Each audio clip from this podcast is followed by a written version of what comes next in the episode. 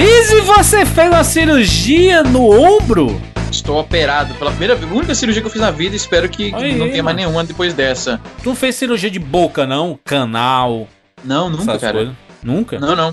Nunca fiz nenhuma cirurgia, cara. Nenhuma. Eu tava, eu tava original lacrado de fábrica. As pessoas que escutam 99 Vidas sabem que você tem um problema no ombro, porque a gente falou no Desgraça de Criança, nosso podcast clássico, que você caiu e quebrou o braço, o ombro, ou deslocou, sei lá, aquela porra lá, e ficou mancando no braço. Mancando no braço. Boa. ficou mancando no braço. E aí, depois de 50 mil anos, Izzy Nobre fez uma cirurgia pra consertar esse bicho, foi isso, Izzy?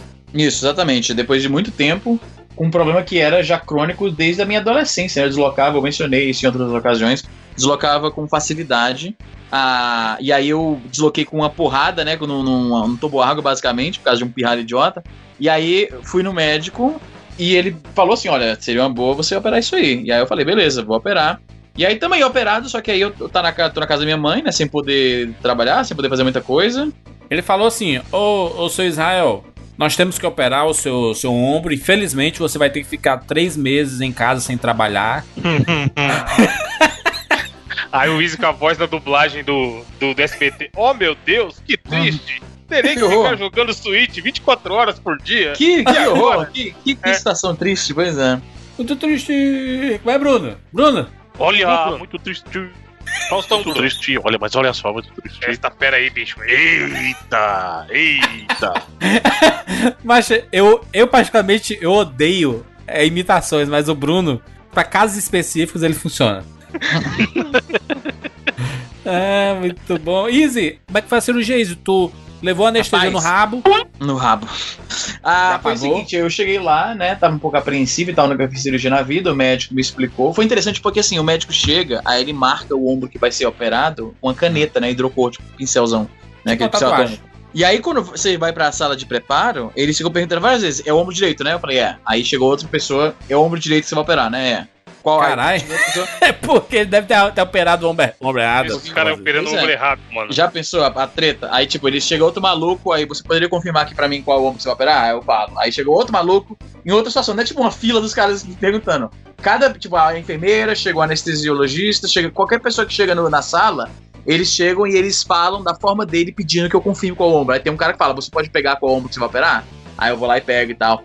Ele, tipo, tem vários momentos que eles tentam verificar com você que é o ombro certo, né? Porque o que é ótimo, né? Porque vai que eu opero o ombro errado, mano, aí o cara se fode. Aí eu vou lá pra, pra, pro preparatório, né? E aí eu já tô um pouco, assim, um pouco nervoso, porque primeiro na sala de espera você fica lá com aquela roupinha de, de, de, de hospital, né? Que fica aberto pra bunda, sabe qual é? Sim.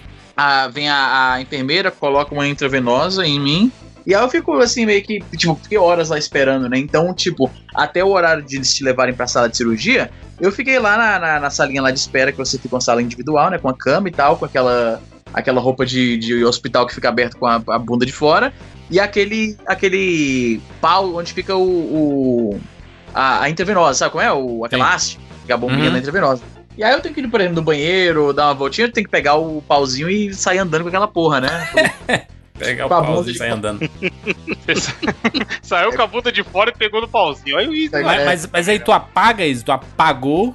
Meu irmão, foi sinistro. Eu nunca tinha tido é, anestesia, né, geral e tal. Tá. E aí eles me levam pra uma sala lá de. Pre... A, sala de. Pra, pro, pra preparativo. E Pré-operatório. isso. Pré-operatório. Pré-operatório. E aí eles injetam uma parada que eu não sei o nome em português, mas eles se referem como nerve block.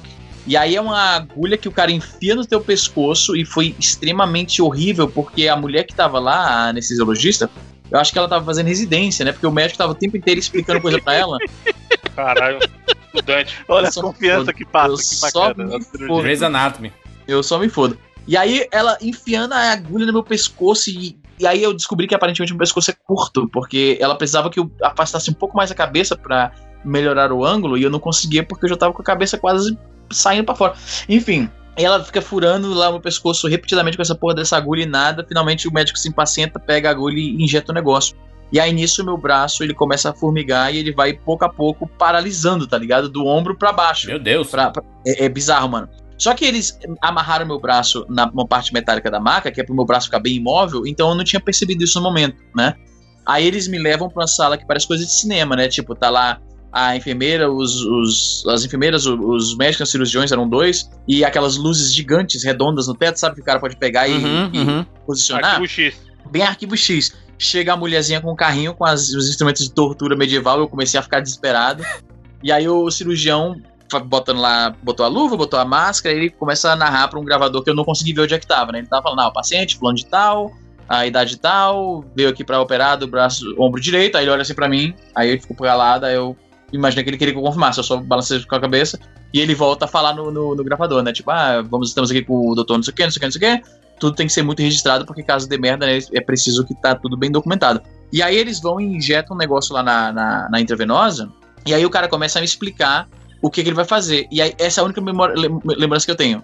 O médico falando, ó, a gente vai cortar aqui e aqui, e blá. aí de repente eu acordo e eu tô, tipo, na, na, na mesa e acabou tudo, tá, tá vazia, tem só uma mulher olhando pro negócio lá, e aí me levam de volta pra, pra umas duas portas lá, que aí eu vejo a Natália, né, minha namorada, esperando lá perto do balcão da, da, da recepção. É, é instantâneo, é muito bizarro, cara. Tipo, eu não consigo nem lembrar muito claramente qual é, decididamente, a última coisa que eu lembro, sabe? Porra. De repente, a- a- foi dando um fade out, de repente eu acordei e estão me levando pra fora, onde eu Tinha encontrei lá passado quanto tempo? Cara, eu nem lembro agora, eu acho que foi coisa de uma hora só. Foi rápido, então. Foi rápido, é uma cirurgia relativamente rápida, você vai embora no mesmo dia. Só que aí que tá. À medida que o, o anestésico vai passando, é que você vai tendo uma consciência melhor do que tá acontecendo. E aí eu tava no carro com a Natália, que é aí que eu percebi que eu não conseguia mexer ou sentir o meu braço direito de forma alguma. Tipo, juras, de forma alguma, não sinto nada, não consigo mexer, o braço não levanta, não gira, nada, nada. Imagina que teve um. um- Só o um- braço. um- só o braço, o braço direito. Imagina que teve um derrame e o. Sabe as pessoas que têm derrame e não conseguem mexer o braço de forma nenhuma? Sim, sim. Quando eu trabalhava na, naquela sex shop lá que eu já mencionei aqui, tinha um cliente que ele tinha um derrame, né? E aí ele usava uma. ah, tipo, quando ele ia assinar lá o recibo lá da, do aluguel dos DVD pornô que ele alugava lá na loja, ele pegava o braço direito com o braço esquerdo, colocava a mão direita, que era paralisada, em cima do papel só pra segurar o papel, e aí ele ia Uhum. assinava com a esquerda. Fica desse jeito, o braço fica completamente inoperante. Mas ele demorou um, um tempão pra tu. Pra tu. pra tu voltar a mexer ele, né? O braço. umas 24 horas. Só que, tipo, quando eu tinha acabado de sair da cirurgia, eu nem percebi isso. Eu tava meio louco das drogas, tá ligado? Sim. Foi quando eu tava no carro com a Natália, voltando pra casa da minha mãe, que eu percebi assim, peraí, mas caralho, eu não consigo mexer o braço.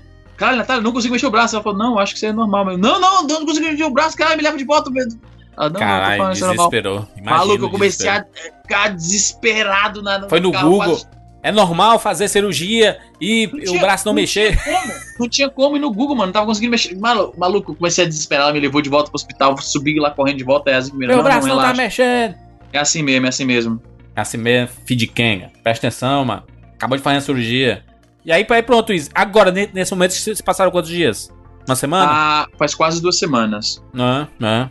E aí tu já mexe ele, mas ainda tá na recuperação, né? Vai Pois é, eu tô um ainda usando a tipóia. De vez em quando eu tiro pra poder mexer um Dói? pouquinho. Eu... Dói, dói. Ah, de vez em quando o braço. Porque assim, você não percebe isso quando você tá saudável.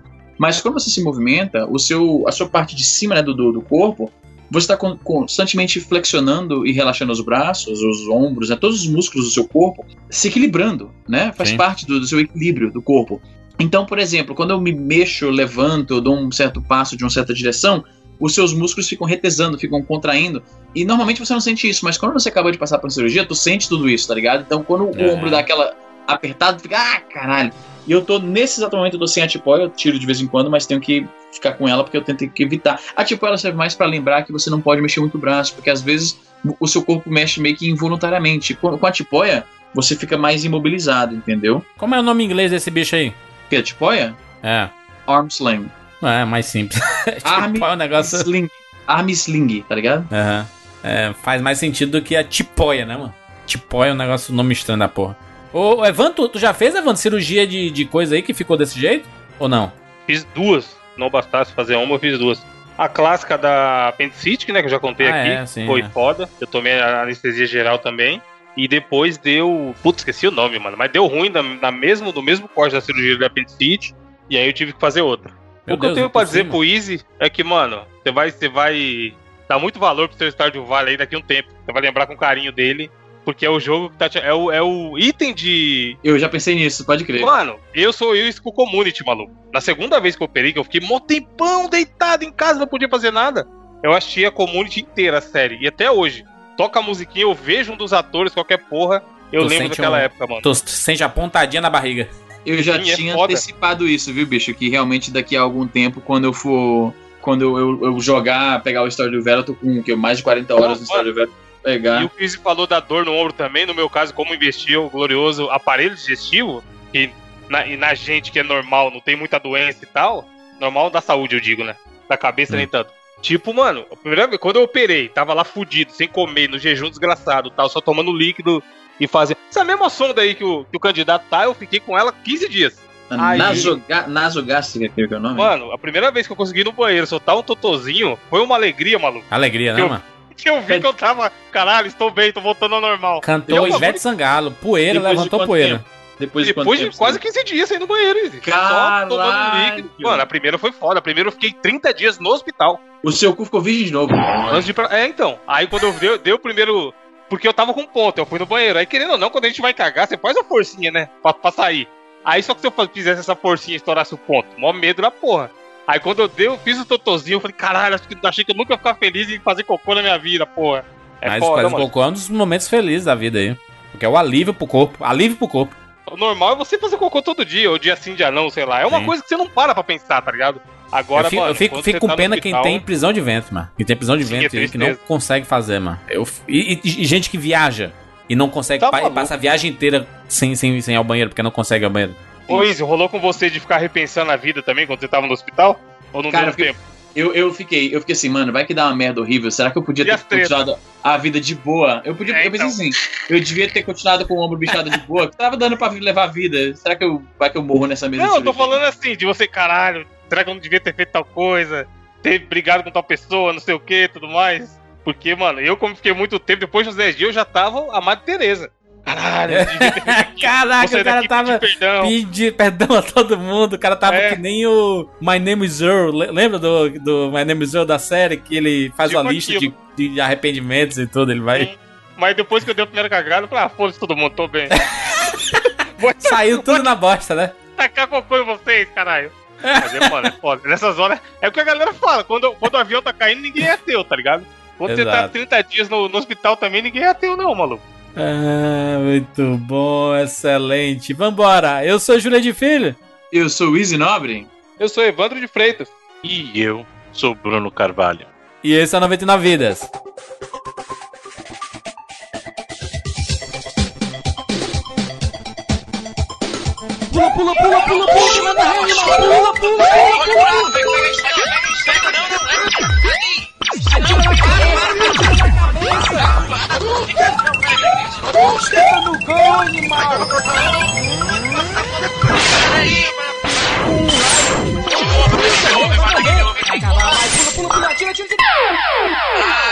Morreu, pô, olha aí. Relaxa, a gente tem 99 vidas.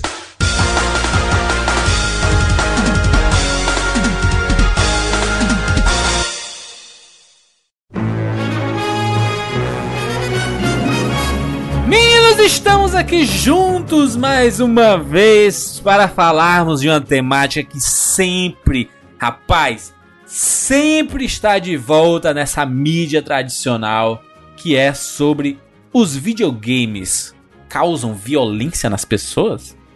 Até quando? Sexta-feira Até no quando? Até co- videogames? Até quando? Sexta-feira no Google Repórter, né? Fantástico é domingo. É... Cara, por quê, hein? Por que que... Exi- exi- existe um preconceito da mídia tradicional com os videogames? É a primeira pergunta. Cara, hoje em dia tem um pouco menos, né? Quando a gente era moleque tinha mais. Era mais coisa de criança, coisa de bitolado, né? Coisa de quem tem mais o que fazer. Hoje em dia nem tanto, talvez porque a, a cultura, de forma geral, ela é bem mais movida hoje pela nossa geração do que ela era, tipo, 20 anos atrás. 20 anos atrás éramos todos eh, pivetes, né? Quem tava regendo a narrativa cultural era a galera dos nossos pais, era o pessoal que tinha a, a idade que a gente tem hoje, né?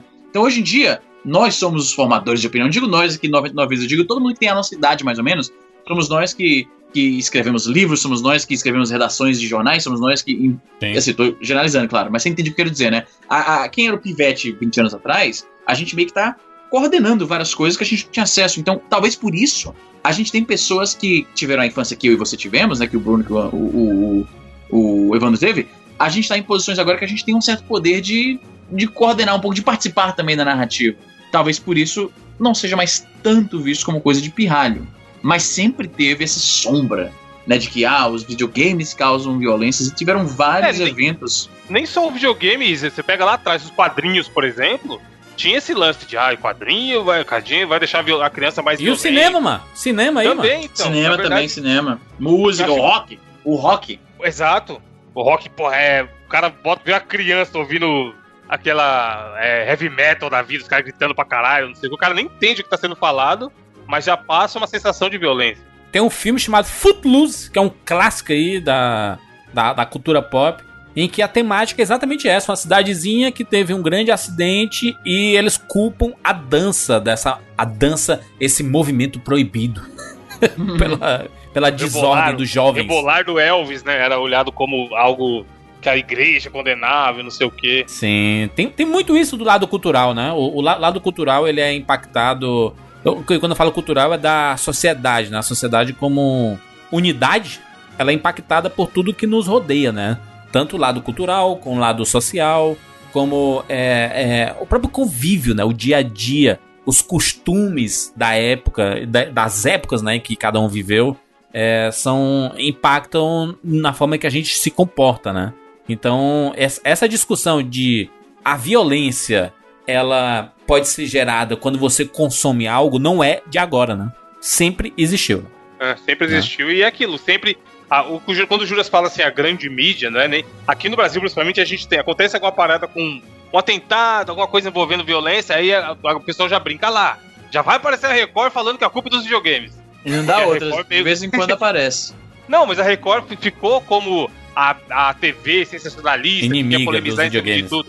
É, mas, cara, quando, fa- quando é grande mídia, tá, tá o bolo todo. Tá jornais, revistas, as próprias Sim, outras tudo. emissoras, tá ligado?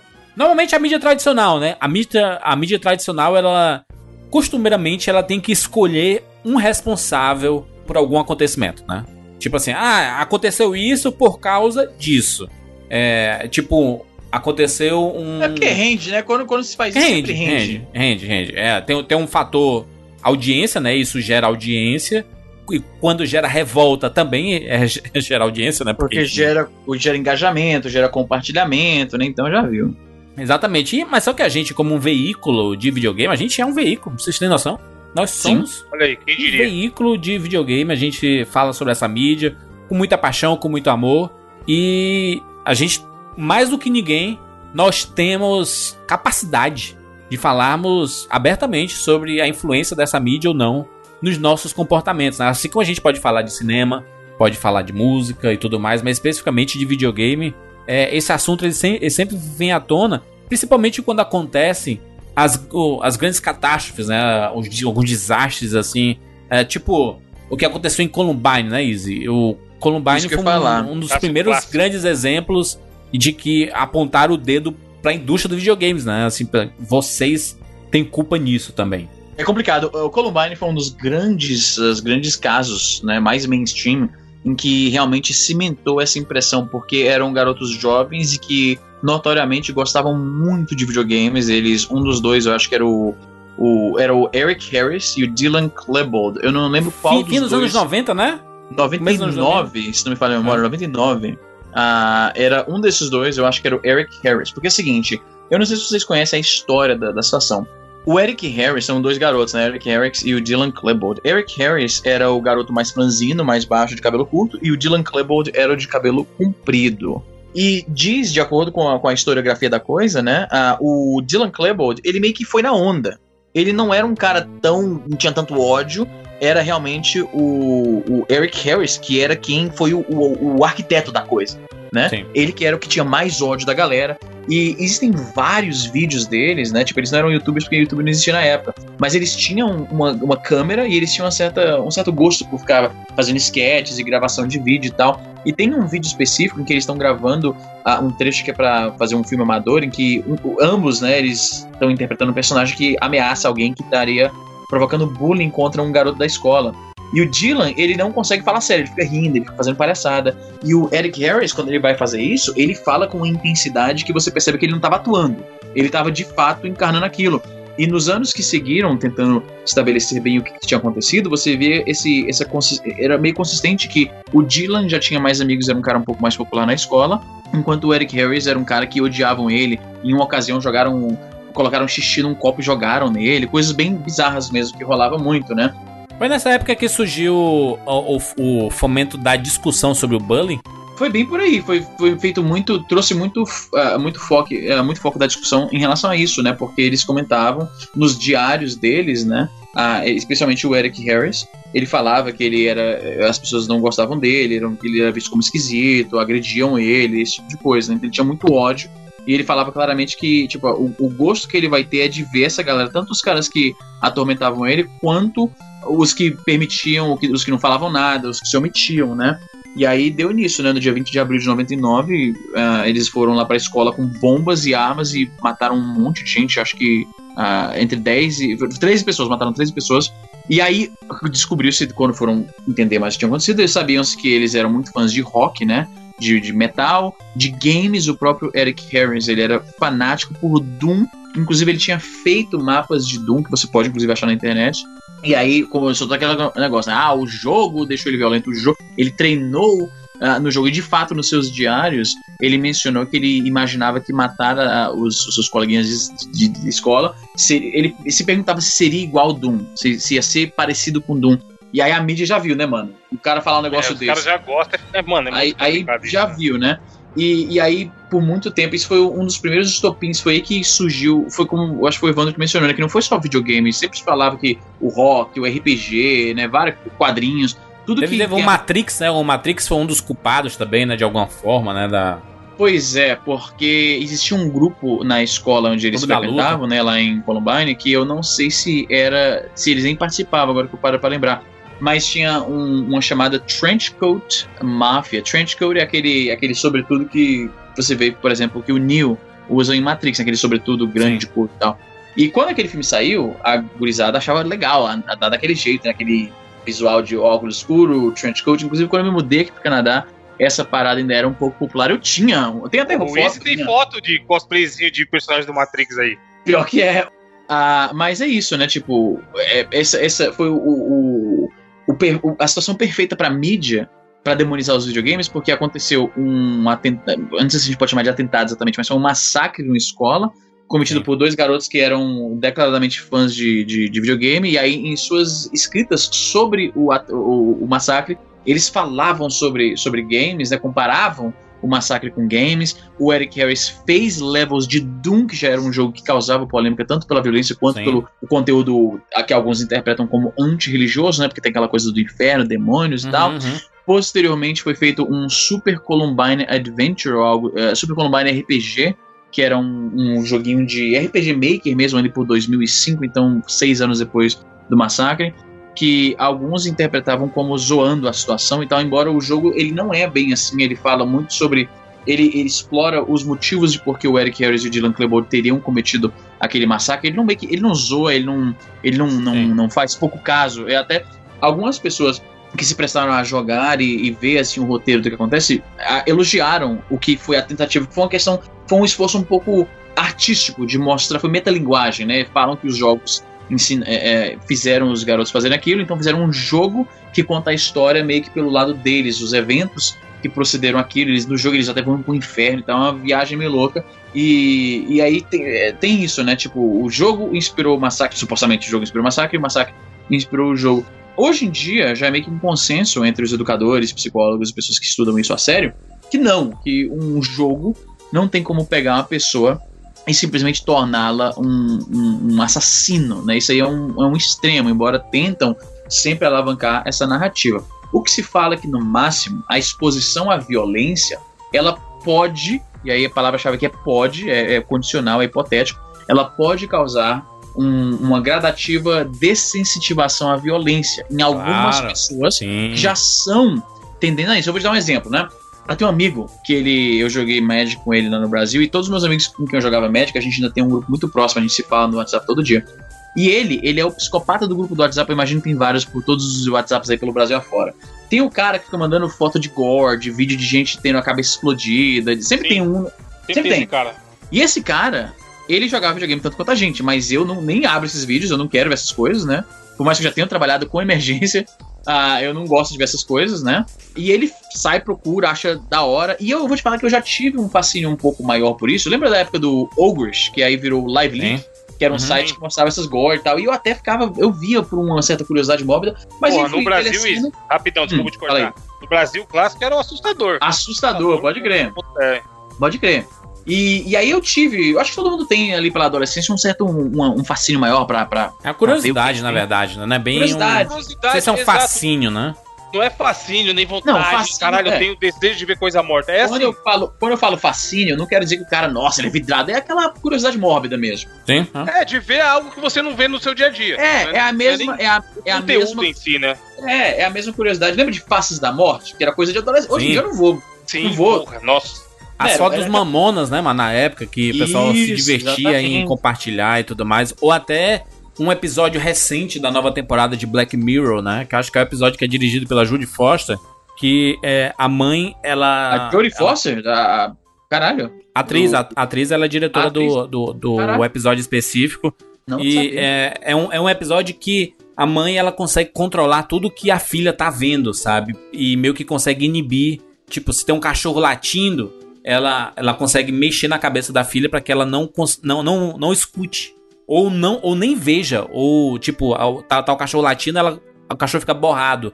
Então ela, ela não tem vê o medo, cachorro sabe? borrado e o som também, ele fica. Ela não escuta o latido e tal. Ela não escuta. Então ela, ela tenta inibir a filha de todos os problemas ou, ou situações que, que possam deixá-la desconfortáveis. Uhum. É, é, é meio que uma crítica, né? O Black Mirror tem, tem muito isso, né? De fazer a É, o Black crítica Mirror é toda uma crítica à, sociedade, usa- ao comportamento, sociedade né? e tecnologia, particularmente. da- né? Exato. E, e, e aqui ela tenta, tenta inibir a filha de viver, né? De passar por situações em que você fica desconfortável, porque é aí que você constrói suas defesas naturais, né? desde criança e etc. É como impedir a brincadeira dos amigos na escola, sabe? Impedir um monte de coisa. E aí você começa a criar um ser humano que não sabe se defender, né? Que não sabe reagir aos problemas do mundo, né?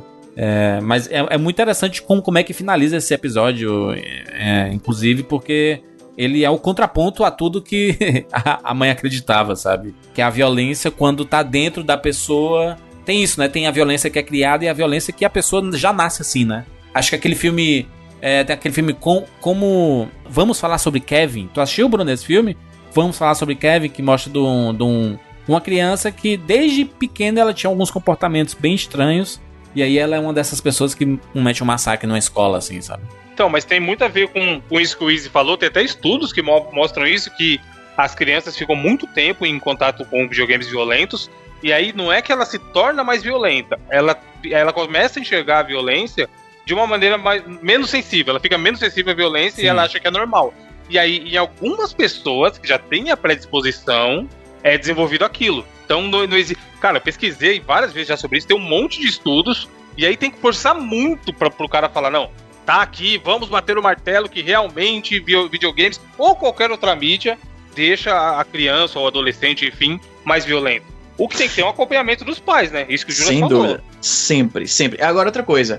Ah, uma coisa importante também que eu, eu tenho que reconhecer é que is- o- a influência maior que eu vejo dos games com violência é uma experiência pessoal minha, tá? Eu só posso falar pela minha própria experiência pessoal, então, pra que não pareça achismo e tal. Mas quando eu era moleque, eu achava muito massa brincar de lutinha com meu irmão por causa de Mortal Kombat. Os movimentos, né, a precisão, era legal, né? O- a, a forma como os lutadores se posicionam e tal, aquele gingado que eles ficam fazendo, aquele idle animation, né, Bruno? Ah, era, era legal, então por causa disso eu ficava brincando de lutinha com meu irmão, mas eu não sei se isso chegava a ser violência, né?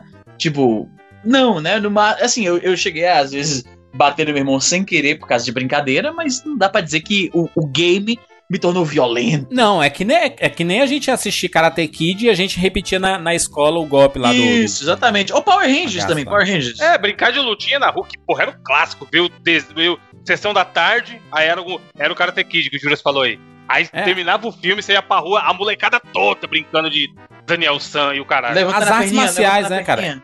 Puta, pode MMA. crer, o golpe da garça, né? Golpe da garça, exatamente. O UFC, o UFC ele, so, ele sofre também muito com isso, né? Essa questão da, da violência exagerada, que fala assim, ah, mas isso não é arte marcial, isso é só briga, sabe?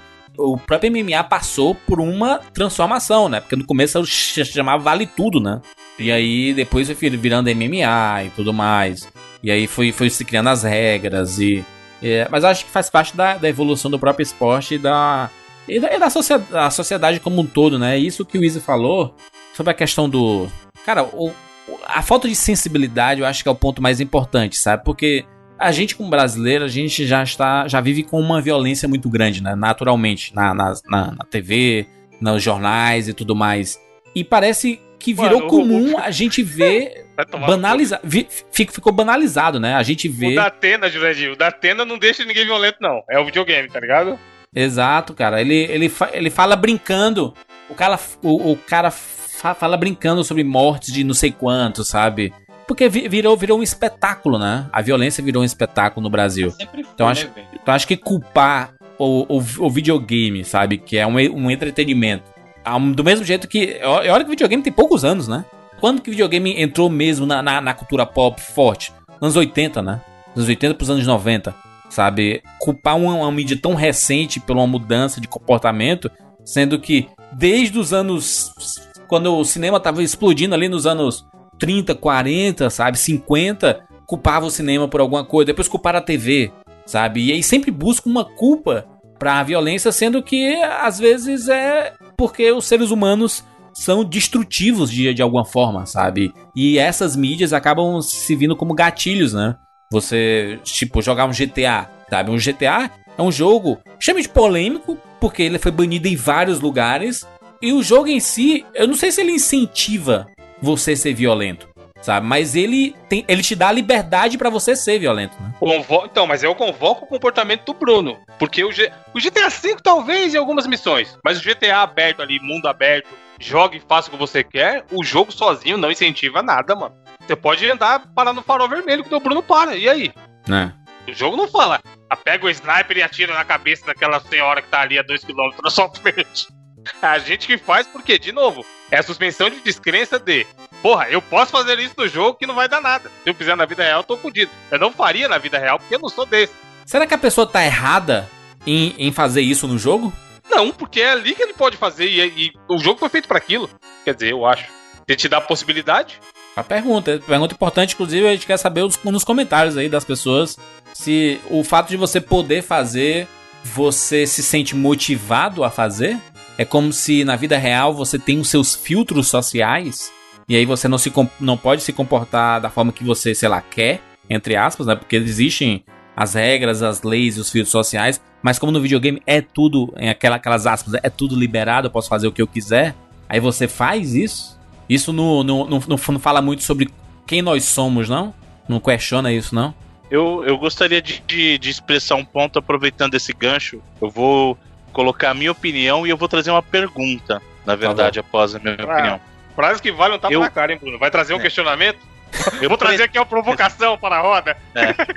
eu acho que é leviano você querer culpar um único é, meio de entretenimento ou uma única mídia como responsável por certos acontecimentos. Eu acho que o ser humano ele tende a buscar culpados para problemas que são inerentes dele mesmo. Sim. Tá? A violência por si só ela é um problema do ser humano, tá? O que eu quero dizer com isso? Existem pessoas, sim, e isso é muito fácil de você ver, que reagem de maneiras diferentes a diferentes estímulos para qualquer tipo de mídia.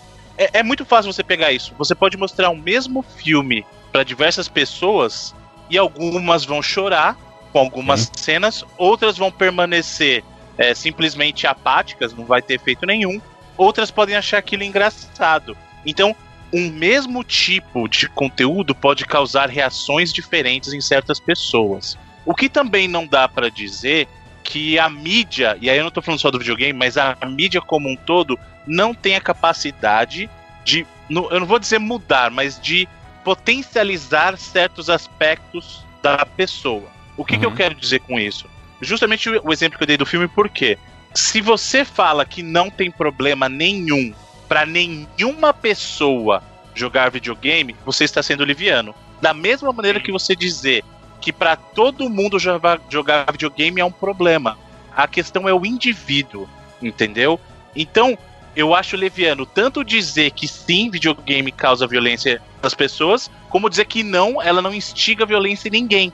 Porque aí você tá tirando o principal fator disso tudo, que é o fator humano. E de novo, pro ser humano é muito mais fácil culpar os outros pelo seu problema do que assumir a própria culpa. Claro, Tá. sim, é bem natural isso, na verdade. Exato. Agora, essa é a minha opinião sobre essa questão específica da violência. Aí eu vou trazer o gancho que vocês trouxeram do caso do GTA e propor uma pergunta. Eu não vou emitir é, nenhum, e aqui eu não estou fazendo juízo de valor, tá? Eu só quero propor essa discussão porque é algo que é relevante, até para essa temática que a gente está discutindo. Essa questão do GTA estimular ou não a violência no sentido de que violência dentro do mundo do jogo, como uma válvula de escape, pode ser considerada violência, que foi o que vocês propuseram? E aí eu digo o seguinte: se violência dentro do universo do jogo é algo, entre aspas, permitido porque ele é um entretenimento, é uma brincadeira, certo? Vale você problematizar outros aspectos dos jogos em função disso? O que eu quero dizer é o seguinte: ah, a gente conhece notoriamente jogos japoneses que são hipersexualizados. Sim. Né? Então, ah, o japonês não tá nem aí, maluco. O japonês E Inclusive com, E discute-se. simulações infantis e o caralho, os né? nossos padrões de Exato. decência. pa- Cara, os nossos padrões de decência passam muito longe. E sabe o que é curioso? O que os, os, os japoneses acham obsceno é tipo, no pornô japonês não pode aparecer genitália. Então É a genitália né? do pornô É tem que ser não pode pixelizada. aparecer pelo pubiano. Cultura. Ele não pode aparecer Discutir pelo pubiano. Não, não, não, cultural. não, nem, nem não só pelo pubiano, nem genital, mesmo os os, Não, os não, mas eu tô dizendo que pornôs- nem se você cobrir a genitália e aparecer o Ah, também não sim, pode sim, é, não pode, não pode. Então, Então, o pornô japonês é tudo é pixelizado, que coisa sem sentido. Esse ponto que você está trazendo é o ponto cultural. E aí a discussão que eu proponho é o seguinte: se as pessoas estão, entre aspas, tá, aspas gigantes, problematizando parte dos jogos, mas estão permissivas com relação a outros aspectos, isso é um problema do jogo ou é um problema das pessoas? Por que que é ruim, e eu não estou dizendo que é bom, de novo, eu não estou fazendo juízo de valor, eu estou propondo uma discussão. Por que que é ruim um jogo ser hipersexualizado, porém matar pessoas dentro do jogo é um processo ok? Cara, é, questão de ponto de vista e- onde você quer atingir, sabe? Onde, onde te atinge, sabe? E é o comportamento total, como tu falou, é o comportamento do próprio ser humano, sabe? Não tem como a gente. é, acho que tem uma série recente, inclusive, é, que discute isso, né? O Westworld, né? O Westworld, ele tem um exemplo disso. Cara, estou no mundo virtual, esses seres que estão aqui são robôs e eu sou livre pra fazer o que eu quiser. Então tem gente que vai lá e vai estuprar os robôs, que vai matar os robôs e vai fazer um monte Bem de coisa. lembrado, sabe? Juras, porque você pega o, próprio universo que o Westworld entrega, ou sei lá, um VR mega bem feito, caralho. Hiperrealista, Será né? que É, se, é- se fosse um GTA VR e que eu olho na minha frente eu vejo o Easy pessoa ali, mesmo sabendo que é 3D, eu teria a moral de dar um tiro na cabeça dele? É isso que Pois também é. discutível, tá ligado? Ou no- no- se existisse o Westworld. Talvez fizesse isso sabendo que não tem consequência. Então, mas aí. Mas, mas não existia barreira? Eu, eu não sei se eu teria moral, mano, de fazer o que Claro, os caras fazem no, no Westworld. Porque quanto mais humanizado é a coisa, mais próximo Sim. da realidade, mais a gente, como ser humano, a gente vai se sentir infringindo uma regra de sociedade, sabe? Que é não matar um ser humano, né? Que é, um, é, um- é uma lei de sociedade, uma, uma regra, uma condição que a gente sabe que é danosa pra nossa convivência, sabe? Pra nossa sociedade, de uma forma geral. E aí, quando você vê isso no videogame, você assim, cara, é só um, um jogo, não tem nada a ver, sabe? Boneco. Não tem consequência nenhuma, é um boneco, sabe? Não tem, tem nada a ver. Ou então quando você pega seu comandos em ação e você arranca a cabeça, e você acha, ok, é, é só um boneco, mano, não tem valor nenhum, sabe? Aí é, é o, é o valor, né? É isso, né? O valor, é o nome, né?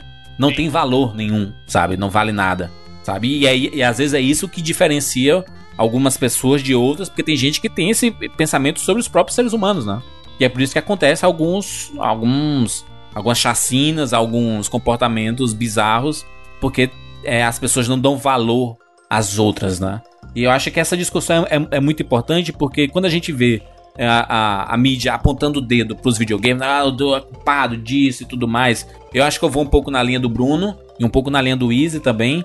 Eu acho que alguns jogos têm alguns gatilhos, sabe? Por isso que é, dependendo da idade, tipo, o GTA é um jogo de 18 anos, mas a gente vê muita criança é, então, jogando. Mas sabe? é que tá. Tem a classificação etária, né? Mas ninguém não, segue, não, se respeita. Pra, pra videogame não se respeita. Principalmente no Brasil, que até é. pouco tempo atrás a pirataria comia solta, o cara comprava daí, a bacia de jogo que tiver Sim. e ninguém respeita. Então, assim, é foda, porque os caras estão tentando. O próprio governo tá tentando, as empresas que publicam estão tentando, mas eu acho que isso vai muito na conta dos pais. Dar ou não aquele acesso, tá ligado? Eu já Exato. fui em casa de gente da pessoa com a criancinha, mano, 4 anos, arrebentando no GTA. Eita, e atropelando e, e, dando tiro e o caralho e aí, tá ligado? A culpa é do não, jogo. Não, é, e o pai, é, é, às, vezes os pais olham assim e falam assim, não, é só um jogo, ele tá só jogando. É só, exato, é, aí é de novo, a culpa é da mídia também, a mídia não tá errada, a mídia que é a audiência. É o que o Bruno falou aí. O cara vai, ele vai, você pega G1, IG, todos esses portais grandes, se olhar a, as mais lidas, sempre tem naquela barra lateral as notícias mais lidas, é reflexo do momento. Se tem um, se entra um louco no cinema, começa a tirar, vai ficar uma semana martelando naquilo e vai a Fátima Bernardes e o caralho. Então, assim, os caras querem audiência. Então eles vão espremer Sim. onde que dá, tá ligado? A, a, a, mídia não ajuda muito nisso também, né? A mídia, ela, ela quando escolhe vilão, ela, ela bate né, nessa tecla, porque ela, ela. Eu não sei se ela tem. Pelo menos no cerne, no, na essência, ela deveria pensar muito na informação e na discussão com a sociedade em si, né? Sobre os costumes, a cultura e, e tudo que acontece. Mas a gana pela audiência, né? Cara, vamos martelar isso aqui porque a, a gente vai incomodar um pedaço das pessoas que a gente sabe que defende fortemente os videogames e se existe uma, uma brecha pra gente poder criticar o comportamento do gamer, sabe? E, e da indústria, que a gente não faz parte, né? É, é bom deixar claro isso, né? Muitas das críticas da, da, mídia, por exemplo, com a internet, é porque a internet tirou é, verba publicitária de, da, da mídia tradicional. Então, muitos deles se incomodam absurdamente com a, o crescimento da internet, com a, a, popularidade. Então, quando acontece uma polêmica no universo da internet, quem são os primeiros a noticiar por aí, sabe? Quando, quando aconteceu aqueles, aqueles casos com youtubers, né, falando algumas coisas, é, é, os primeiros a né? noticiar né? foi G1, sabe? A Folha, está todo mundo fazendo, né? Porque foram mídias extremamente é, afetadas com o crescimento e, os, e a, a, explosão da, da internet, né? Com os videogames também, querendo ou não, videogame tira a audiência da TV, porra. Né? As pessoas estão deixando de assistir. Quanto mais cresce o fascínio pelos videogames, a vontade de querer jogar e tudo mais, tira audiência de outras é, coisas, não é nem né? videogame, a criança sentar e jogar, né, Júlia? Hoje em dia a gente até falou disso aqui no 99, muito do consumo é feito pelo YouTube. Então a criança Sim, nem tem videogame exato. em casa, mas ela gosta pra caralho, acompanha, passa horas assistindo YouTube, e aí é horas assistindo o YouTube que ela tá entre aspas, dando dinheiro pro YouTube, não pro Prova canal Provavelmente o gênero que mais faz sucesso no YouTube são os gameplays, sabe? É, as pessoas estão passando a assistir as outras jogando videogame e, e, e vira assim, ah, cara, eu não tenho, não tenho condições de ter videogame, mas gosto de videogame. Gosto de jogar e gosto de assistir. Então eles acabam assistindo meio que pra suprir essa necessidade de conhecer esses jogos novos que estão saindo, que são bem caros, etc. Então existe uma bola de neve bem grande, né? Não é só o ser humano, sabe? Existe uma vontade de querer dizer que a indústria dos videogames ela é danosa pro ser humano Enquanto existe uma outra corrente que sempre faz questão de trazer artigos demonstrando o quanto o videogame é importante para o desenvolvimento da criança, do jovem, do adulto, sabe? Mas isso fica conflituoso, né? Quem, quem é que tá certo? Assim, um diz que um gera violência e o outro é, é importante pro, pro ser humano, sabe? É, a, gente, a gente vive nessa balança muito grande, sabe? Então, quando acontece uma coisa é, é, pesada dessas, né, cara? Que é um desastre, né? Que é uma catástrofe, que são pessoas é, perdendo a vida por causa do comportamento de uma pessoa que é, é, é foda a, a, escolha, né? Porque essa pessoa ela teve um monte de coisas na vida dela e aí vamos escolher o videogame como principal culpado por, por esse comportamento, sabe? A pessoa teve influência de cinema,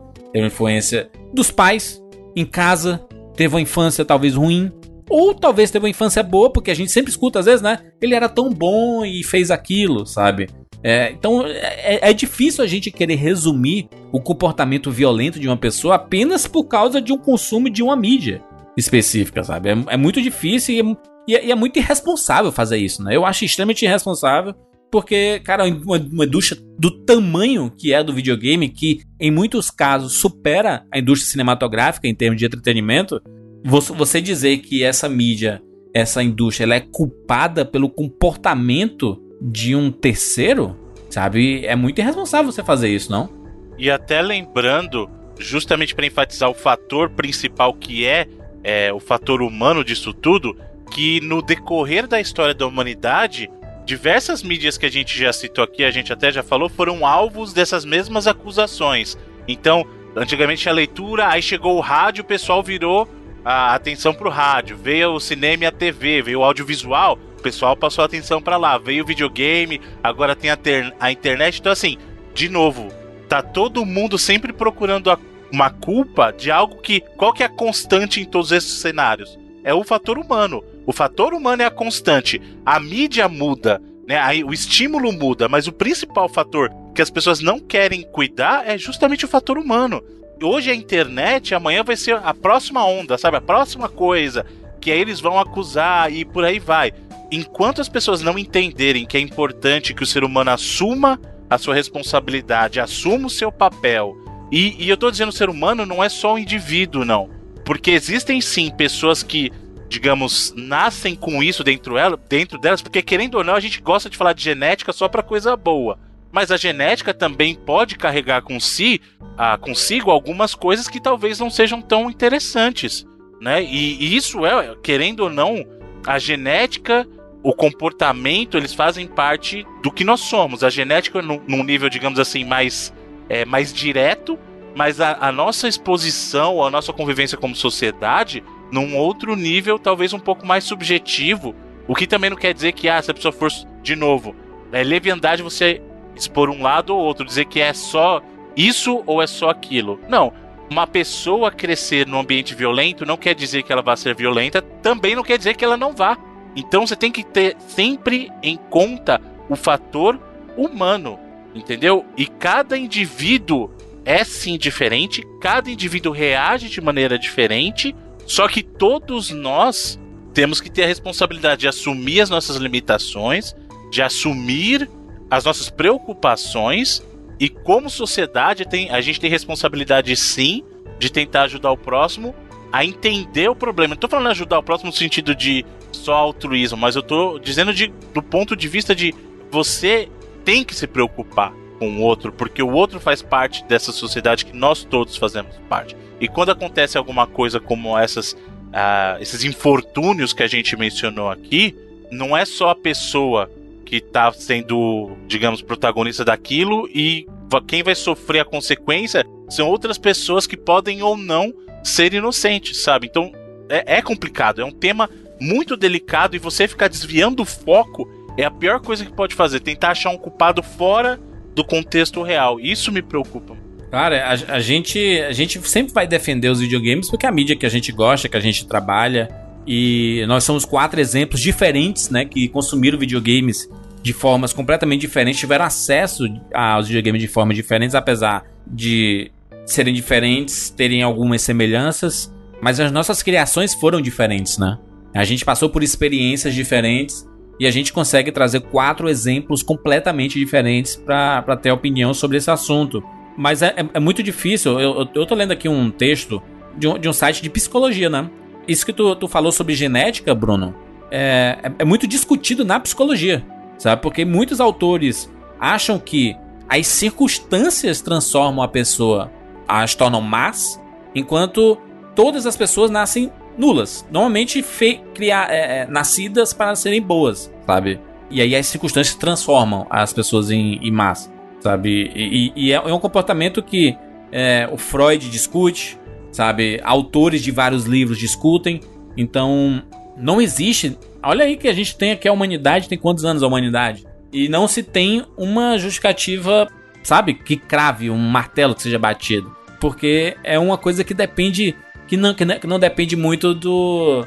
do, ah, da origem, sabe? Ah, você nasceu e por isso você você nasceu em determinado local, você é ruim, sabe? Não tem nada a ver com isso, sabe? É, esse comportamento maldoso depende muito de várias circunstâncias.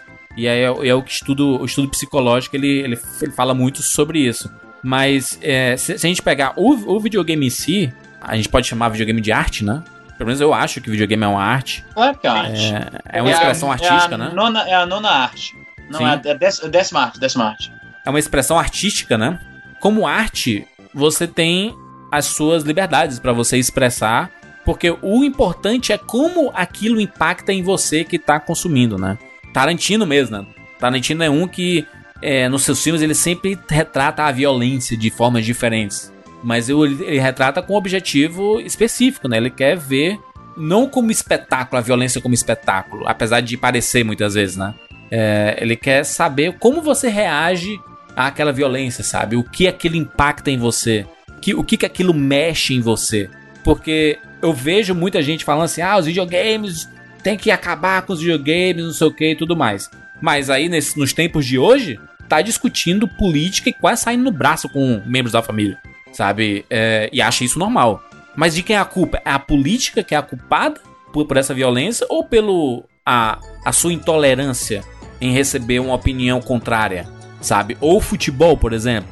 Por que, que eu estou usando uma camiseta de um time, o Evandro do outro, e eu vou querer bater no Evandro só porque ele, ele torce pro outro time? A culpa é do futebol? Ou a culpa é da pessoa, sabe? O, da, do, dos seres humanos ali que estão convivendo com aquilo dali, sabe?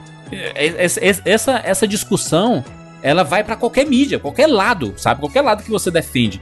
Se, se você pegar, como, como eu falei de política, religião, sabe? É, você ter uma religião e o outro acreditar em outra coisa, isso causa briga, sabe? Então não faz sentido a gente querer culpar as coisas, sabe, externas pelo nosso comportamento interno, sabe? É o, o ser humano, ele é, é, a gente vê isso muito em livros, né, de que discutem a natureza humana e tudo mais. Mas a impressão é que o ser humano é muito destrutivo, sabe? O ser, o ser humano ele quer se destruir, ou aquele filme Mãe, sabe, do, do Darren Aronofsky, ele fala muito sobre isso, sabe? O comportamento danoso do ser é humano, você, sabe? rapaz. Filmezinho ruim. Ruim a sua vida. Mas as metáforas do, do, do, do, do filme tão, estão todas lá, sabe? Do, da, da pia, sabe? Da, cara, as, as metáforas elas fa- fazem muito sentido, sabe? Eu acho que discute muito sobre a gente. Acho que quando a gente vai discutir sobre a violência no- nos videogames, e a gente nem tá falando muito aqui sobre o videogame em si, sabe? Mas sobre o ser humano. É, é, pra, é pra gente colocar a mão na consciência, sabe? De quem, quem, quem é, de quem é a culpa disso tudo no fim das contas, sabe? Será que é do videogame? Eu não sei. Do governo. Muito É, governo. do- é muito, é muito, muito mais fácil a gente culpar outras coisas, né? É, eu, eu lembro que quando alguns jogos são, são banidos, quando, quando um jogo é banido de um país, por exemplo, ele é banido por causa do teor de violência, né? Por infringir algumas regras daquele país. Tem jogo que foi banido por coisas sem sentido. Você tá ligado que o Futebol Manager, eu acho que foi o 2008, foi banido na China. Sabia disso? Não sabia. Futebol Manager, pra quem não manja, é tipo um Elifute. É um joguinho Uhum. de, de- de simulação de gerenciamento de, de futebol. Esse jogo foi banido na China. Tá, e o motivo? Pois é. Porque ele reconhece, tem lá a seleção do. do Tibete. Não, Tibete não, desculpa, de Taiwan. Tem a seleção de Taiwan lá. E a China não reconhece Taiwan como um país. Eles reconhecem Taiwan como uma província lá deles. E aí qualquer obra, qualquer obra de ficção, qualquer livro, qualquer filme, qualquer coisa que retrate Taiwan como um país que tenha soberania nacional é banido. E aí o Futebol Manager, porque mostra a seleção de Taiwan, eles interpretam isso como eles estão sendo partidários à existência de Taiwan, não pode aqui dentro. Nossa. Bizarro, né? Mas uma parada, tem um, tem um cara que é brasileiro, inclusive, um pesquisador, pesquisador e criminologista, que lançou um livro Hum. onde ele fala que ele fez uma pesquisa e tal, e ele fala que, na verdade, a parada de associar games à violência não só se trata de um lobby da indústria das armas. Porque nos Estados Unidos é bem qualquer. Será, muita- mano? Não, não, não tô afirmando, é estudo do cara aqui. Tô ligado, tô Joga aí no ligado. Google aí. O nome do livro dele é Violências e Videogames. E aí, assim. Caralho, faz parece, sentido. parece, parece título do MPB, hein? Pois é. Faz sentido, mas é de se pensar, porque assim, qual, qual indústria que é mais fraca? Ah, o que tá em comum em todos os atentados? Pessoas armadas. O que, que é mais fácil atacar? A indústria dos videogames ou a indústria marmetista? Principalmente nos Estados Unidos. É, especialmente nos Estados Unidos. Tem toda. é fortíssima, tá Tem ligado? uma emenda constitucional protegendo o direito deles disso. Não tem uma emenda Exato. constitucional E aí, protegendo o assim, seu direito de jogar videogame. Vamos imaginar que a indústria de games, todas as empresas grandes se revoltam, começam a fazer campanha e o caralho, não sei o quê. Os caras podem falar, gente, essa pessoa aqui entrou lá e matou todo mundo porque usava pasta de dente Tandy. Já era. O, o, o que o Jurandir falou da mídia, o jornalismo é foda porque, na teoria, o cara só tem que informar o que aconteceu. Mas, principalmente no Brasil, o consumo é muito feito na, no contar uma história, eleger um vilão, entender a motivação do cara para aquilo e não sei o quê, e apontar dedos. Eu, eu, como eu falei, você olha as mais lidas de qualquer site, é sempre de um jeito mega sensacionalista. E, Cara, esses, tinha um jornal- reality esses jornal- que pariu. Tinha um jornal lá em Fazenda, São tá ligado? Na Luís. primeira página do G1. Vai se fuder. Mano, tinha um jornal lá em São Luís, meus amigos ah, Ludovicenses, acho que é Ludovicense o, o gentílico de quem mora em São Luís. Ah, tinha um jornal chamado Jornal Pequeno, que era aquele jornalzinho, é tipo o jornal extra de- do Rio, acho que é do Rio, que é um jornal mais popular, com manchetes mais escrachadas e tal. E a, a, a página, tipo, o pessoal falava que você, se você espremer o jornal pequeno, pinga sangue. Porque era tudo, marido mata esposa no forró, com 50 facadas Notícias no bucho. populares, porra. Notícias populares de São Paulo, clássico de, de doideira. Mas é isso, sabe? Assim, não dá. Não, é o que o Jurandir falou, o Bruno falou muito bem também. Não dá pra. A gente não vai concluir aqui o que, que é, é ou não violento os videogames. É uma série de fatores que envolvem muitas coisas. Mas tem isso, do, o jeito que a mídia entrega notícias sobre qualquer atentado que tem, e aí minimamente a pessoa tinha um Candy Crush da vida instalado no celular, é um pouco exagerado, mano. Porque é o que eu falei, dá pra colocar pra tudo. Ah, o cara tomava banho todo dia. Então pronto, pessoas que tomam banho todo dia, vai praticar violência, tá ligado? Não é bem assim também. É, porque porque tem, tem hoje em dia uma, uma palavra muito da moda são os gatilhos, né?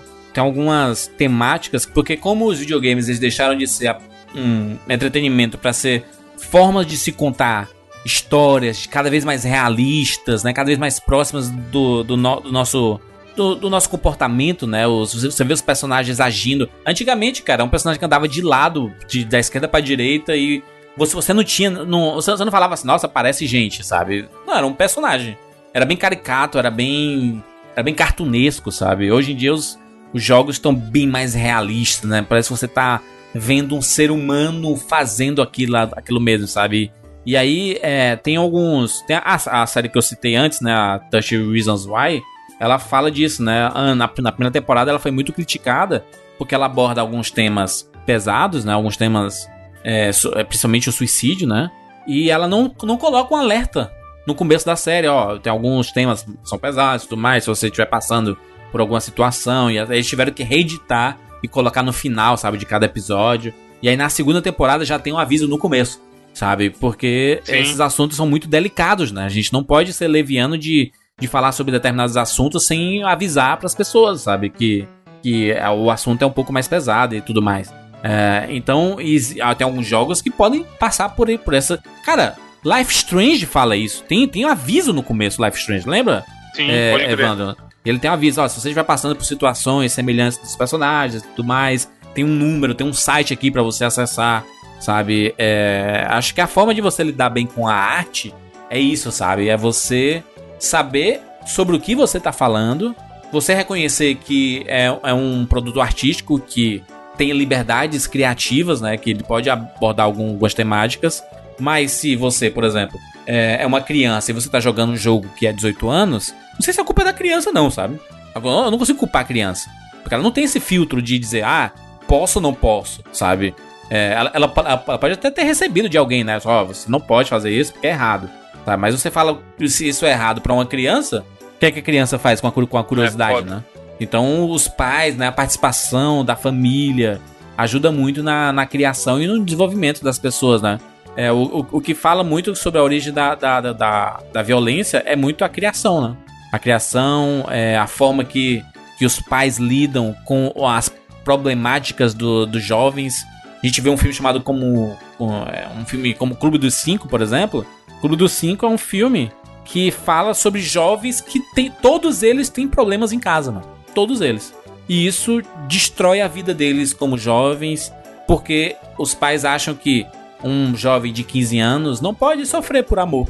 Não pode estar mal porque se apaixonou e, e não e não, e não foi pra frente isso, sabe? Que, ah, você não tem idade pra isso, você não, não tem maturidade pra sofrer isso, você vai, dar, passar por muita coisa nessa vida. Ou seja, a gente acaba desvalorizando muito o pensamento do jovem, né? É, o Clube do Cinco ele fala muito sobre isso. E é uma realidade, né, cara? É uma realidade. O filme tem 30 Total. anos e a gente tá. Tem mais, mais de 30 anos. E a gente continua batendo na, na, na mesma tecla, sabe? Dos, de inferiorizar os nossos jovens e, e, e achar que é bobagem.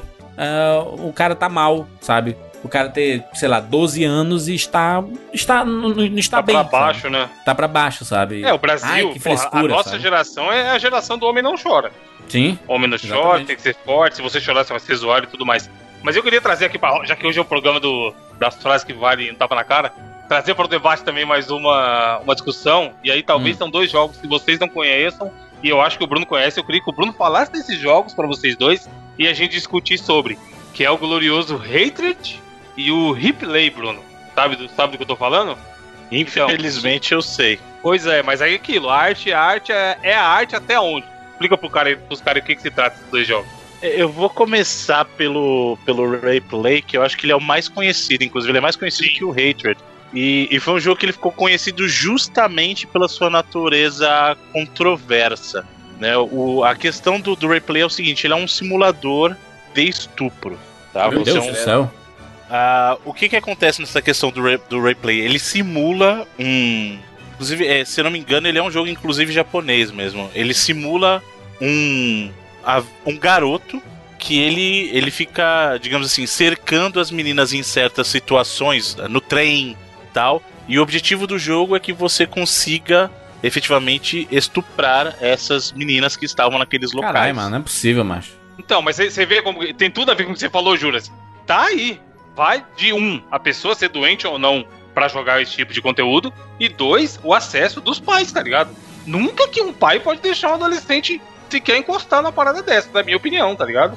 Mas a gente tem que falar porque isso tá aí, maluco. Primeiro é o, o mau gosto, né? De, Total. de você produzir um jogo com, com essa temática, que é um crime, né, mano? Se bem que tem muita coisa no GTA ali que, que também são um crime, né? Mas Então, aí é que tá, tá vendo? Se a gente entra nessa espiral da discussão. É, Do é crime, né? complicado. É, a É gente tá olhando complicado. pela nossa ótica ocidental, a nossa criação, tudo mais. Por isso, por isso que eu trouxe aqui pro debate. Eu totalmente repudio a ideia do, do replay, sabe? O problema é justamente esse. Por que que pra gente é, é repudiável o que tá no replay, mas matar alguém num jogo é normal? Aí volta pra aquela questão de, da, da dessensibilização, sabe? Pra gente é mais aceitável matar alguém dentro do videogame, é mais normal, não é nem aceitável. A palavra errada não é a palavra errada, não é aceitável é que pra gente é normal. Não estou dizendo se é certo e de novo, não estou fazendo juízo Sim, de sim. valor. Mas o replay automaticamente repudiável, sabe? E é. Ele é. É, então, é de novo, não mas não é tá- jogo, não é polígono, não tá, não tá ofendendo ninguém. Mas só na nossa criação, só imaginar que, você- que o bonequinho tá no trem e você tá passando a sua mãozinha virtual contra a vontade dela, pra nossa criação ocidental, a nossa idade e tudo mais, o Jurandir já tá aí, ó, enojado. E com razão, tá Exato. ligado? É- a nossa realidade, mas é aquilo que eu entro de o que é arte, qual é a cultura, qual- onde o cara cresceu, quais as referências. Olha é limite, muito né? mais embaixo, mano. Exato. É, esse, esse é o tipo de jogo que causa esse barulho na mídia, entendeu? Sim. Porque ele, E ele aí, tem uma e aí justificativa plausível. Gente, né? aí, Pode aí, pra um geral, é. mim. É. E, e eles têm uma justificativa plausível, né? Assim, olha o que é que os videogames estão incentivando as nossas crianças. E o caso do, do outro jogo que o, que o Evandro mencionou, que é o Hatred, ele é um outro jogo que até assim, no sentido entre aspas, videogame, ele passaria por um jogo normal. Ele é um jogo com aquela visãozinha isométrica que lembra muito aqueles twin stick shooters, sabe? Só que Sim. a pegada do Não, jogo peraí, tem que prestigiar os jogos clássicos. Ele é bem um sucessor espiritual de Postal. Lembra de Postal? do primeiro Postal, Do né? primeiro primeiro, Postal. Especificamente o primeiro Postal, pois é. Exato. Qual que é a pegada desse hatred? O próprio nome já diz, o hatred é coisa de, de ser odioso, é ódio, né? Então assim, Ódio, realmente. o jogo é um cara que ele simplesmente é um assassino em série e ele não gosta das pessoas. Então o seu único objetivo no jogo é fazer essa cruzada de matar as pessoas pela rua. Entendeu? Não é que ele tá lutando Sem motivo nenhum, gente Vamos inocente. supor. é. Exato, É. vamos supor que a desculpa pra um jogo de guerra é assim, não, eu estou matando os inimigos, os opressores, sei lá, os nazistas na Segunda Guerra, então justificaria, né? Hum, são No combatentes caso- inimigos, vale tudo, né? Exatamente. No caso do Hatred, não. A pessoa tá lá em casa, você tem que entrar na casa da pessoa e matar. E ele é reconhecido, inclusive, por causa que ele, em algumas mortes, ele põe uma, uma- Ele muda a câmera. E aí ele faz aquela coisa meio gráfica, você enfia no pesco, o- a faca no pescoço do cara, ele dá um zoom e mostra, sabe? Você socando a, ca- a cabeça do cara na parede. E, e você vê que, entre aspas, não tem um objetivo do jogo, né? Mas, de novo, por que que nele é ruim É, então. matar? Nele, é- nele no- tá tudo errado e no Manhunt lá é, é aceitável. É divertido. Exato. Mas o Manhunt deu, deu treta também, né? Não deu, mas você entende isso? Porque assim, no Manhunt, o que, que a gente pensa? Se eu não mato, se eu não enfiar o taco de beisebol no olho daquele cara ali, ele vai me matar. Então é o seu molequinho contra o molequinho do mal que quer te matar. O jogo te dá uma motivação que justifica o que você tá fazendo no jogo. Tudo que tem no Manhunt você jamais faria na sua vida real. Mas o, o, o Manhunt, ele é meio uma espetacularização da violência, né? Ele transforma em espetáculo. Sim, mas é, se a gente olhar só o que a mídia vê, os dois jogos são igualmente violentos. É isso que o Bruno tá falando. Sim, sim, sim, sim, sim. O cara que não Entendi. joga, não, não quer saber o por trás, entendeu? Agora, a- a- você. Nenhum de nós quatro aqui conseguiria jogar esse hater, eu acho. Nem pra ver como é que é, tá ligado? Ia dar 10 minutos e você fala, mano. Nenhum dos dois, nenhum dos dois jogos que foram citados Não, o outro você tá louco, não dá nem pra passar perto. Mas o, mas o hater, nem te falar assim, pô, deixa eu ver qual é que é. Eu acho que a gente não conseguiria jogar 10 minutos, entendeu? Porque ia ser um. Não tem o que te motiva a, a jogar videogame. Não é. No, no caso de pessoas, entre aspas, de novo, normal, porque é um conceito questionável, não é esse tipo de coisa. Agora, se o cara tem um gatilho de que de um dia ele é, sofreu bullying na escola, e aí ele joga uma merda dessa 5 minutos, pode ser que vai realmente incentivar a ele fazer o que ele tá pensando, tá ligado? É, pode ser e não pode ser, né? Isso é muito subjetivo. É, o, o nosso comportamento é aquela parada. É, é aquela, aquele nome que eu falei do- dos gatilhos, né? É, tem, a gente tem, tem aquele filme chamado Um Dia de Fúria, né? Tem um filme famoso, Dia de Fúria? Com o Michael, com o Michael Douglas, né? Michael Clássico. Douglas. Exatamente, que tem um dia que o cara fica puto. É um dia que o cara fica puto e decide descontar em tudo e em todos, sabe? Mas é- isso serve mais como um estudo do que propriamente do que um gatilho pra pessoa fazer o mesmo, sabe? Eu acho que quando você tem uma, uma educação, uma proximidade dos pais, sabe? É, por muito tempo a gente, a gente como filho, né? A gente foi filho, né? E, e de, de pais, Eu Um ainda pouco sou, mais a próximos. Eu ainda também filho, sou. Né? O Jurandir também, pô, ele fala toda abertura isso, o Jurandir Filho. Exatamente. Exatamente. O que a gente quer como adolescente é distanciar os pais das coisas que a gente gosta, né?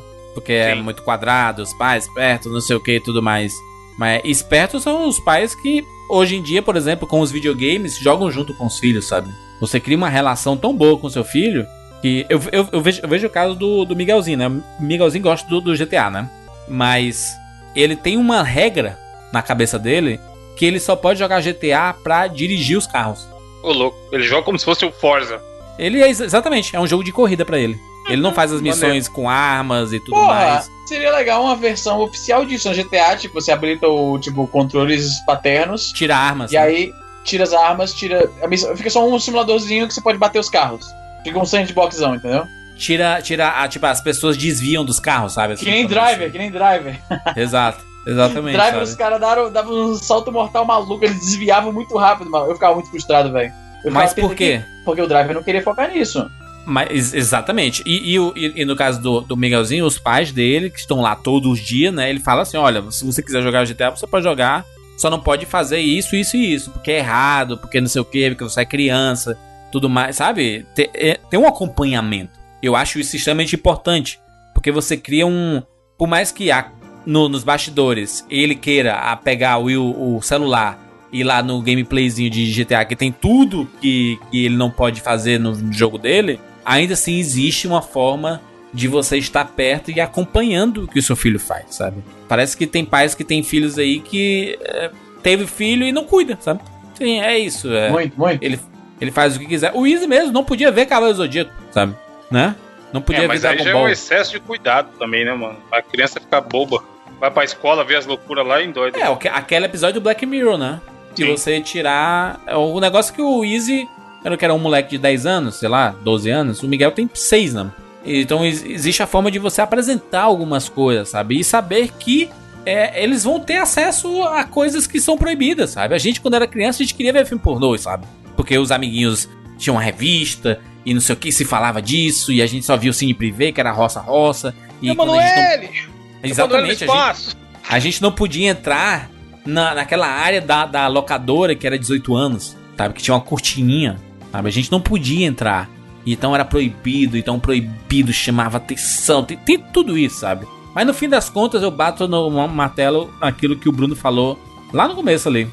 É o, é o ser humano. O negócio é o ser humano. O ser humano não, não é a mídia, sabe? A mídia ela pode ter alguns gatilhos, algumas coisas assim, mas o comportamento principal parte do, do, do, ser humano e sua cultura, seus costumes, da sua criação. Porque, cara, eu, eu tô. Eu, eu, eu fico meio, meio cansado de ver. Toda vez que acontece alguma coisa, um desastre, apontam o culpado pros videogames. Eu pensei, caraca, mas será mesmo, cara? Por que, que eu aqui é, jogo videogame e não tenho esse tipo de comportamento, sabe? Porque conheço tanta gente que joga videogame e não tem esse comportamento. Por que, que a mídia escolheu o videogame pro ser o real, o real culpado é, dessa pessoa ter aquele, aquele tipo de comportamento, sabe? É, é, é, uma, é uma pergunta que eu não sei responder. E, e, a gente meio que termina o programa com esse questionamento também, né? A gente não, não, não tem uma, um ponto final, né? Nessa, nesse questionamento. Os, os videogames têm culpa da, da violência das pessoas? Mas você, Jandir, que tá o José LOL aí, na ranqueadinha. Tem hora que dá umas raiva, cara. Tem hora que dá umas raiva, assim como dá raiva quando eu tô assistindo meu jogo de futebol e o juiz, ele, ah, ele ele marca uma falta que não foi, sabe? E você fica puto. E você quer, meu Deus, é juiz, rápido. desgraçado, não sei o que. Passa. Pra mim, pra, então, pra mim passa. Essa que é a pegada. É o negócio do gatilho. Acho que o gatilho é, um, é uma vertente mesmo. que dá. Macho, o LOL, LOL cê, cê, aliás, to, todos os jogos online, todos os jogos online, eles despertam, às vezes, um lado ruim das pessoas. Tá? Porque é, é, é, se a gente é provocado. Cara, se a gente é provocado no, no, num jogo online. E aí no jogo você dá uma resposta pro cara, tipo assim, é um assim, ah, esse trouxa não sabe fazer nada, sei o quê. E aí você, você consegue, mata e, e vence a partida. Dá vontade de escrever, não dá? Xingando o cara. E aí, seu filho da puta, sei o quê. Chupa. Isso, isso vem muito da gente, cara. É o, o comportamento que a gente tem em sociedade e, e, e, acho que dá uma análise bem, bem mais aprofundada sobre nós, sabe? Eu acho que os amigos da psicologia aí, eles podem falar um pouco mais nos comentários aí do 99 Vidas, porque não somos estudiosos sobre os seres humanos, né? Nós somos seres humanos, a gente convive com a mídia, videogames, mas não tem como a gente dar uma análise aprofundada do porquê que existe esse comportamento também danoso, sabe? É, da gente como jogador de videogame. Ainda bem que a mídia não tem tanto acesso a isso, sabe? Porque se no dia que ele descobrir o comportamento. O cara nocivo, ficar uma semana jogando ranqueado do LOL, segura Sim, um jornalista desse aí, a gente tá fudido. Segura esse Glover Potter depois. Segura o Fantástico, menino. A abertura do Fantástico, sabe? É, LOL, a gente tá. Lembrando que eu tô falando LOL genericamente aqui, funciona. Ah, todos, Overwatch, é. você, Counter-Strike, sabe? É, é, se você jogar duas horinhas online, você vai se estressar por alguma coisa, por algum motivo, sabe? Então, o, o World of Warcraft, mano, que tem de confusão no WoW aí, é inacreditável. Então é isso. Falamos sobre o programa, né? Programa filosófico especialistas em, em nada, for, for, formados na faculdade da vida, dando aqui suas opiniões.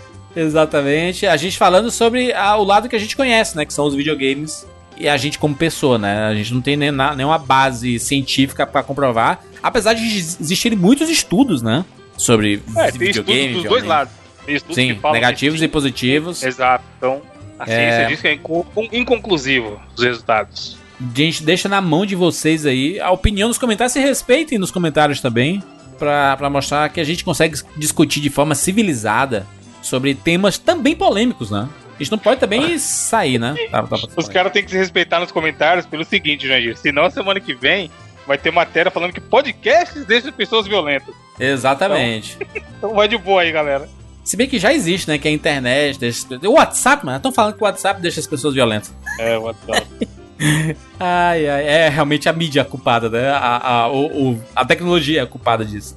Ai, ai. Vamos assistir mais Black Mirror, hein, gente? Black Mirror vai.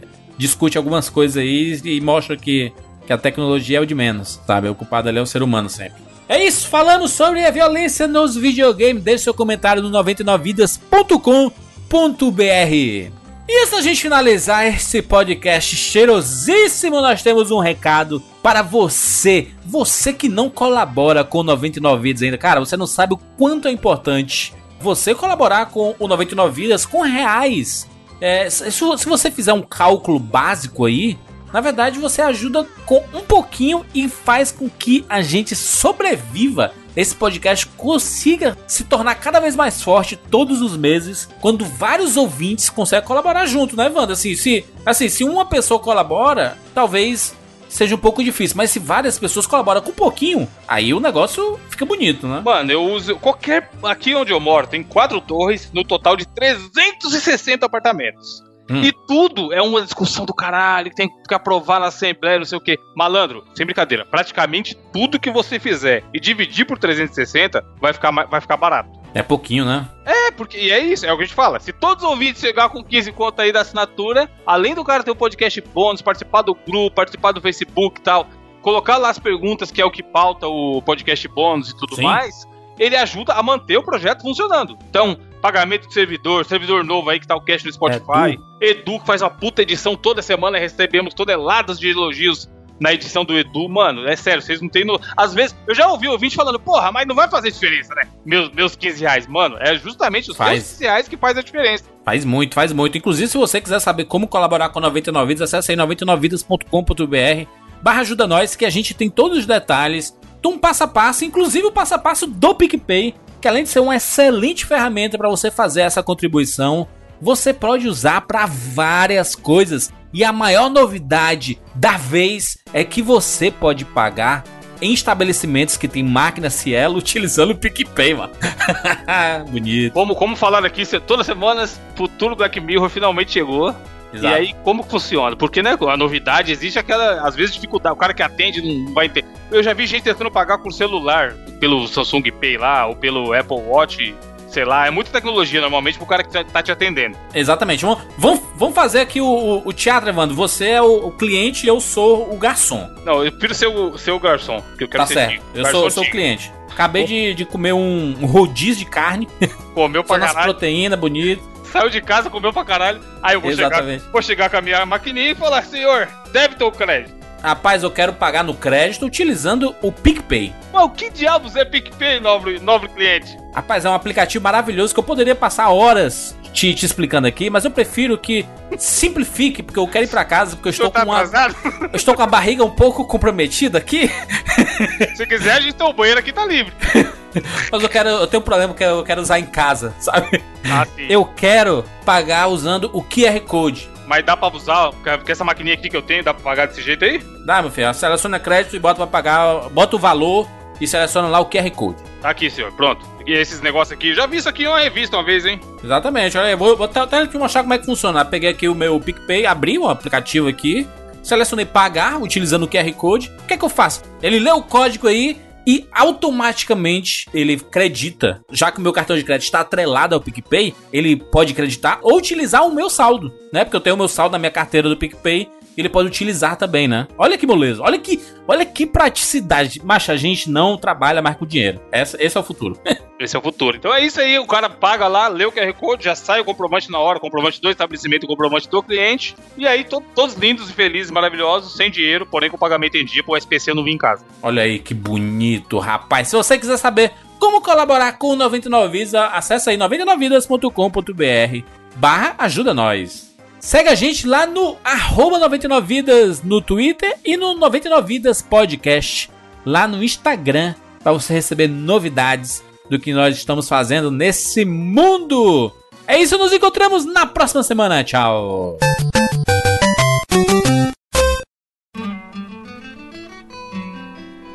Some things in life are bad, they can really make you mad. Other things just make you swear and curse. When you're chewing on life's gristle, don't grumble, give a whistle. And this'll help things turn out for the best. And always look on the bright side of life. Always look on the light side of life. If If life seems jolly rotten, there's something you've forgotten, and that's to laugh and smile and dance and sing. When you're feeling in the dumps, don't be silly chumps. Just purse your lips and whistle, that's the thing. Hey, always look on the bright side of life. Come on. Always look on the right side of life. For life is quite absurd, and death's the final word. You must always face the curtain with a bow. Forget about your scene, give the audience a grin. Enjoy it, it's your last chance anyhow. So always look on the bright side of death. Uh, Just before you draw your terminal breath. Life's a piece of shit when you look at it. Life's a laugh and death's a joke, it's true. You'll see it's all a show, keep 'em laughing as you go. Just remember that the last laugh is on you. And always look on the bright side of life.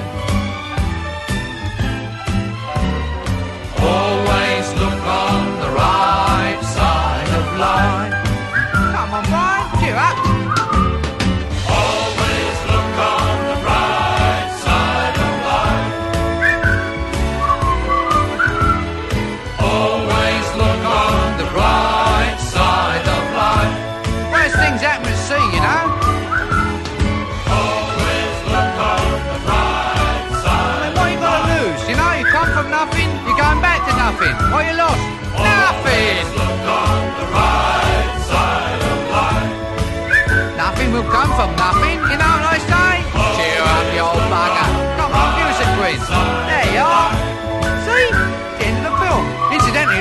Record's available in the foyer. Don't got to live as well, you know. Alright, it's a lot.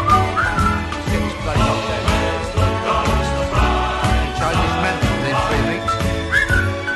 Do you think pays for all this rubbish? Make the money back, you know. I told him. I said to him, Bernie, I said, they'll never make that money back.